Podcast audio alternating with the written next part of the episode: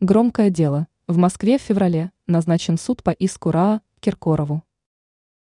Арбитражный суд Москвы назначил слушание по иску о взыскании с певца Филиппа Киркорова 2 миллионов рублей. Сообщается, что исковое заявление в адрес Киркорова было подано Российским авторским обществом РАА.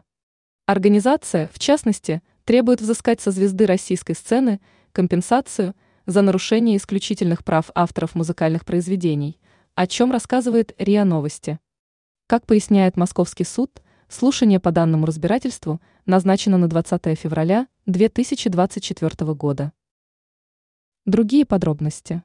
Как пояснило Российское авторское общество, Филипп Бедросович был замечен в неуплате вознаграждения авторам хитов, которые он исполнил в Кремлевском дворце.